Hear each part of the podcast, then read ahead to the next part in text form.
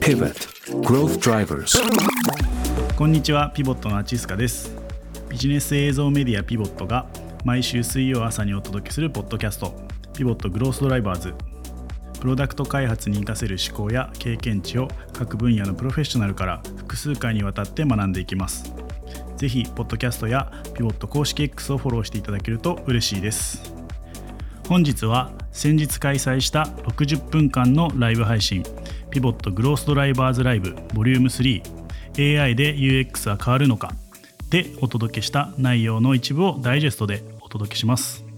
ゲストは所属企業の経営メンバーでありデザイナーでもある2名のゲストにお越しいただいています。スマホをかざすだけのデジタル名刺プレイリーカードを開発運営するスタジオプレイリーの榊あかねさんです。よろしくお願いします。榊です。さあ以前ポッドキャストにも来ていただいて、そうですね。でプレイリーカードは手触り感を大事にしていますっていうお話を伺ったと思うんですけど、今日は AI です。はい。手触り感がねあるのかないのか。真逆かのようなところもあかねさんから見えるね視点をいろいろお伺いできればとはい。思っております。楽しみです。お願いします。そしてもう一名ですね。アルゴマティックさんの CXO の野田克樹さんです。よろしくおはい、願いします。よろしくお願いいたします。生成 AI ど真ん中。今までのご経験だとグッドパシさんとか TBS テレビさんとかから生成 AI ってまた一歩ガラッと変わった印象もあるんですけど、どんな心境の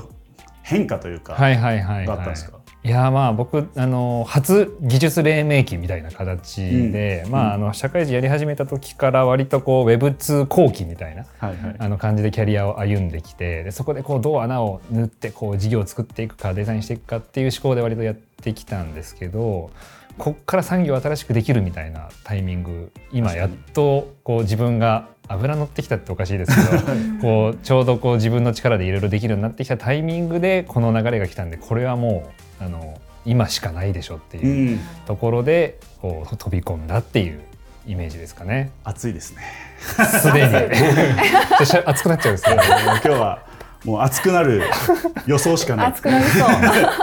はい、ありがとうございます。そんなですね、えー手触り感を大事にするプロダクトと、えー生成 AI ど真ん中のはいプロダクトの、えーデザインに担うお二人からですね、えー AI と UX という視点で、えー今日とことんディスカッションできたらと思います。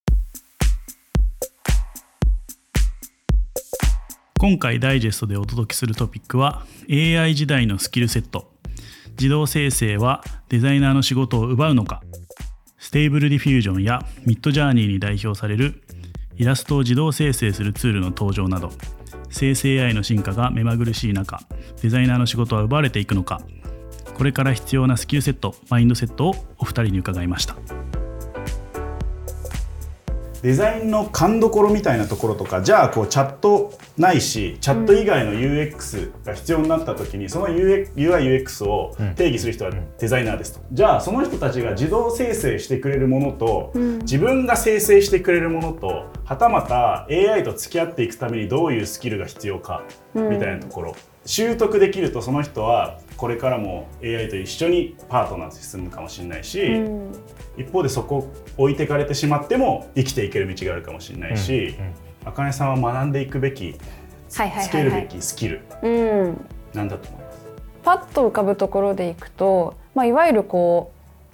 う表面的なデザイン。うんまあ例えばじゃあそのカフェのメニューを作りたいってなった時に、えっとすごく一人でめちゃくちゃ頑張る必要があるかというと。まあ、そうじゃなくなってくるんだろうな。って、うん。それってある種まあその型化されるみたいな話の、まあ、ちょっと延長線上に近いところかなと思うんですけど、まあ、こうみんながこれだと見やすいよねっていうデザインは、まあ、もう一緒に作っちゃえばいいとは思っていて、まあ、なのでむしろやっぱじゃあその、えー手前のどういうストーリーを作るんだっけとか、じゃあこのカフェにおけるこのメニューって、えっと、じゃあどういう人が来るんだっけとか、えっと、どうあると見やすいのかみたいなことだったりとか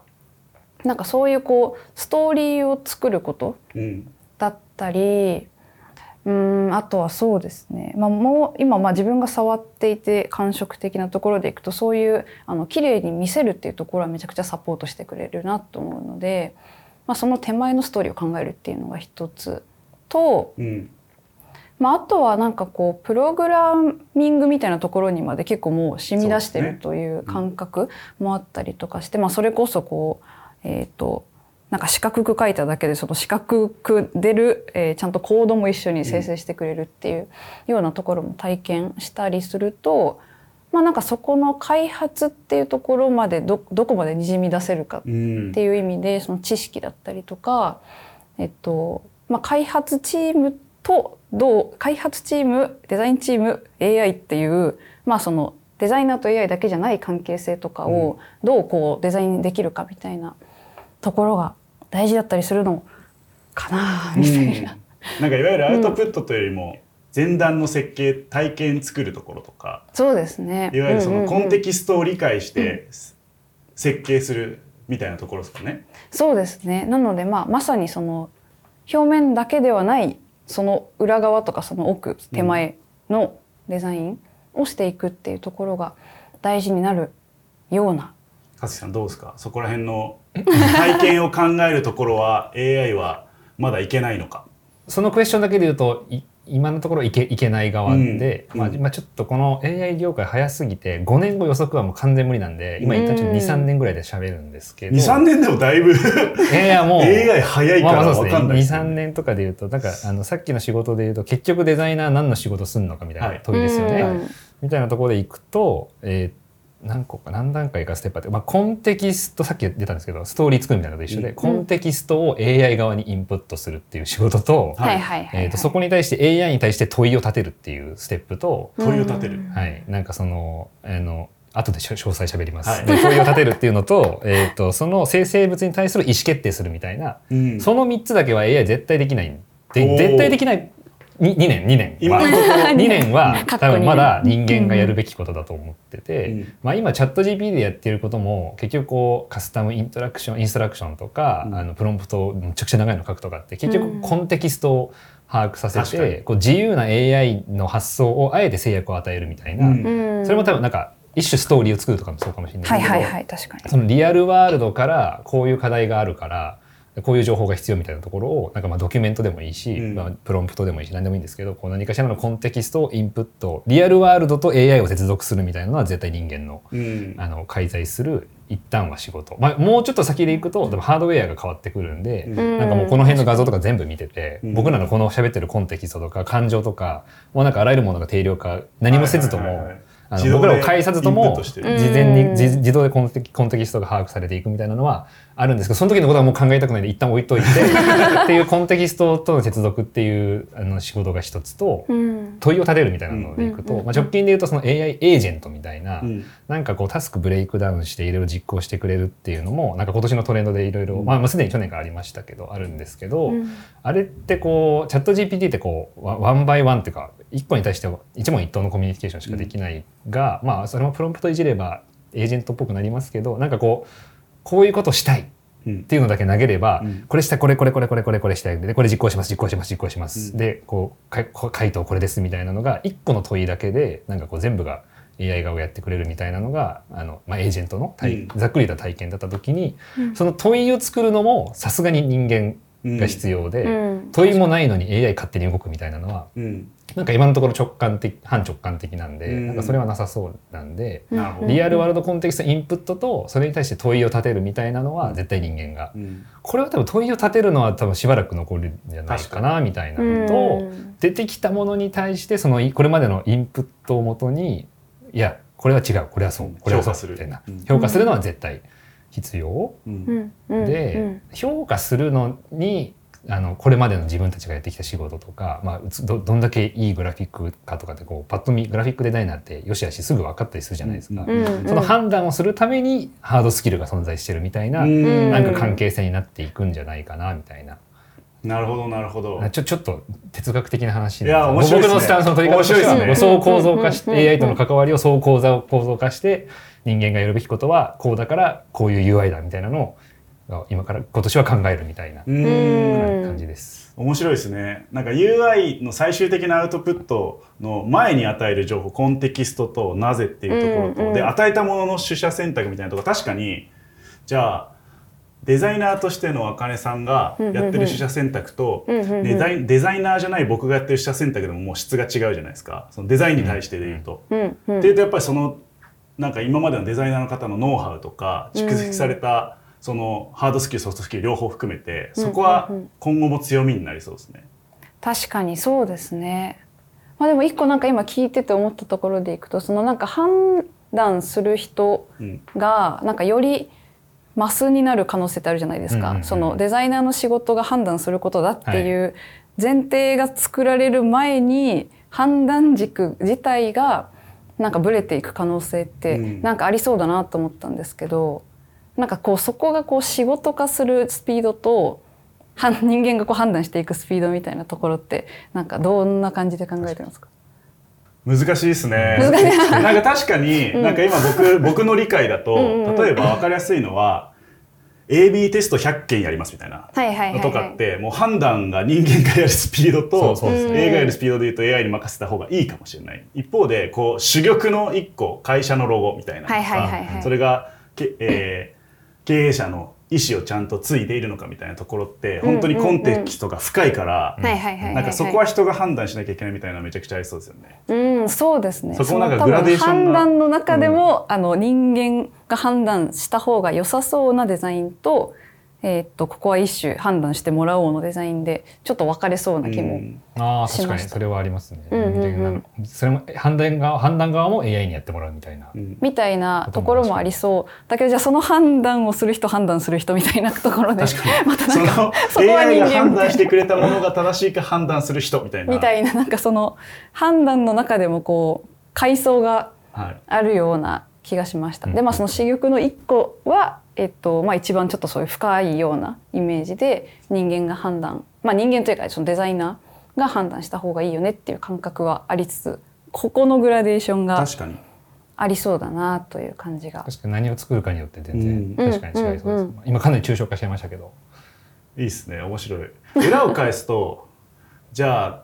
今しえデザイナーの仕事はここはなくならないぞっていうお話をしたと思うんですけど、うんうんじゃあなくなるのはコンテキストの理解があまりできず問いを立てられず判断ができない人は淘汰されるってことですか？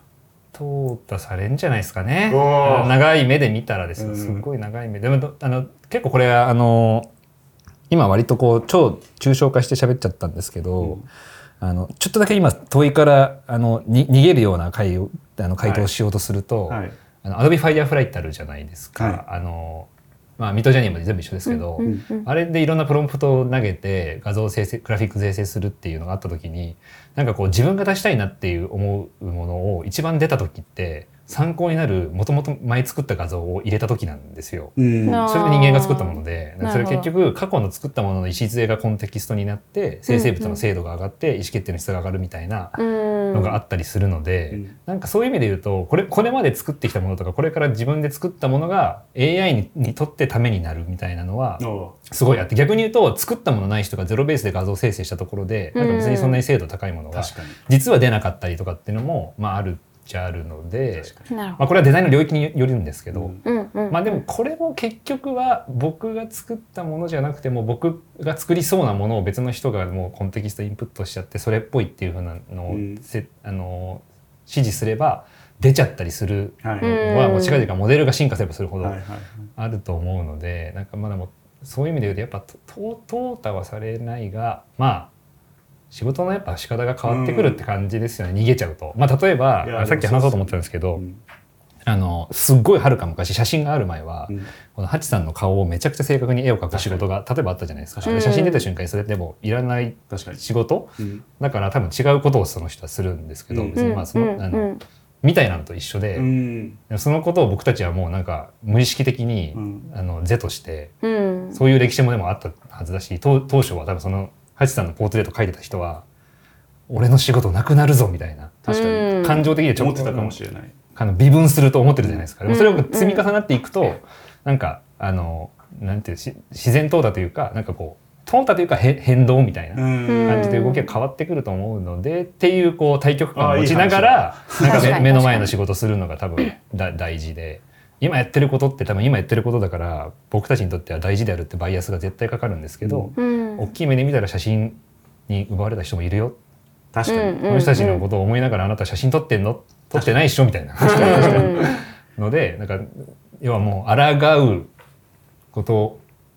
まあそういうふうに捉えると抗うことをやめてあのもう仲良くしようっていうふうに諦め、うん。半ば諦めるみたいな。大きなインパクトだからなんかこれでなくなるのかなくならないのかって議論になってるけどレベルを下げていくと今までの人生みんなそれのす少しずつあったりそうそうそうですそうですそうです。うん iPhone 生まれてみたいなインターネット生まれてみたいなうんところも。含めて、うんうん。ああなるほど。じゃあ過度に心配する必要はなさそうですね。まあ心配というかキャッチアップしましょうって話に尽きるかなって思いますね。まさに今のところがまあバーッとパネルのテーマに戻るんですけどなんかスキルで今後つけていくところかつ伸ばしていくところのヒントになるなってめちゃくちゃ思っていてうん。なんかそれがまさにコンテキストをちゃんと整理して、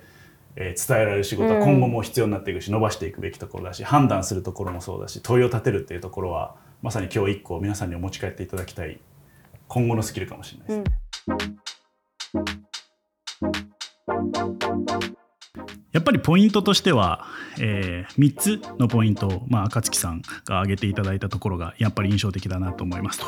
でデザイナーが、えーこれから仕事が奪われるのかっていう視点の他にもですね、えー実際にどういうスキルをつけていくべきかどういう観点が残っていくかっていったところは、えー今後のキャリアにおいても、えー皆さんの参考になる部分があったかなと思います。さて次回からはゲストが変わります。アジャイルコーチの川口康信さんをお迎えしてアジャイルコーチから見えるアジャイルの現在地というテーマでお話をお伺いします。今回聞いての感想や学び質問はぜひ X でハッシュタグピボット PIVOT ですね。をつけて投稿いただけると嬉しいです。ピボットグロースドライバーズ番組をフォローしてお待ちください。また来週です。